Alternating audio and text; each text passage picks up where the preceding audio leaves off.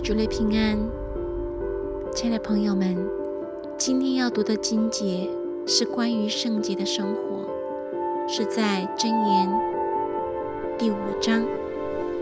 我们先来分享从第一节到十四节。我儿，要留心我智慧的话语，侧耳听我聪明的言辞，为要使你谨守谋略。嘴唇保存知识，因为淫妇的嘴滴下蜂蜜，她的口比油更滑，之中却苦是阴沉，快入两刃的刀。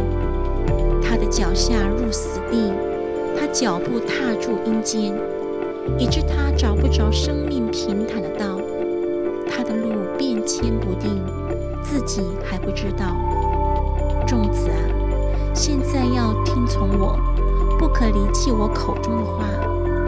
你所行的道要离他远，不可就近他的房门。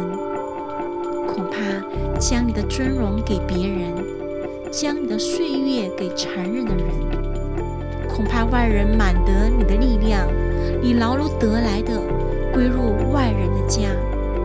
终究你皮肉和身体销毁，你就悲欢。说：“我怎么恨恶训诲，心中也是责备，也不听从我师父的话，又不侧耳听那教训我的人。我在盛会里几乎落在诸般恶中。主啊，求你带领我们每天过一个圣洁的生活。谢谢恩主的教。”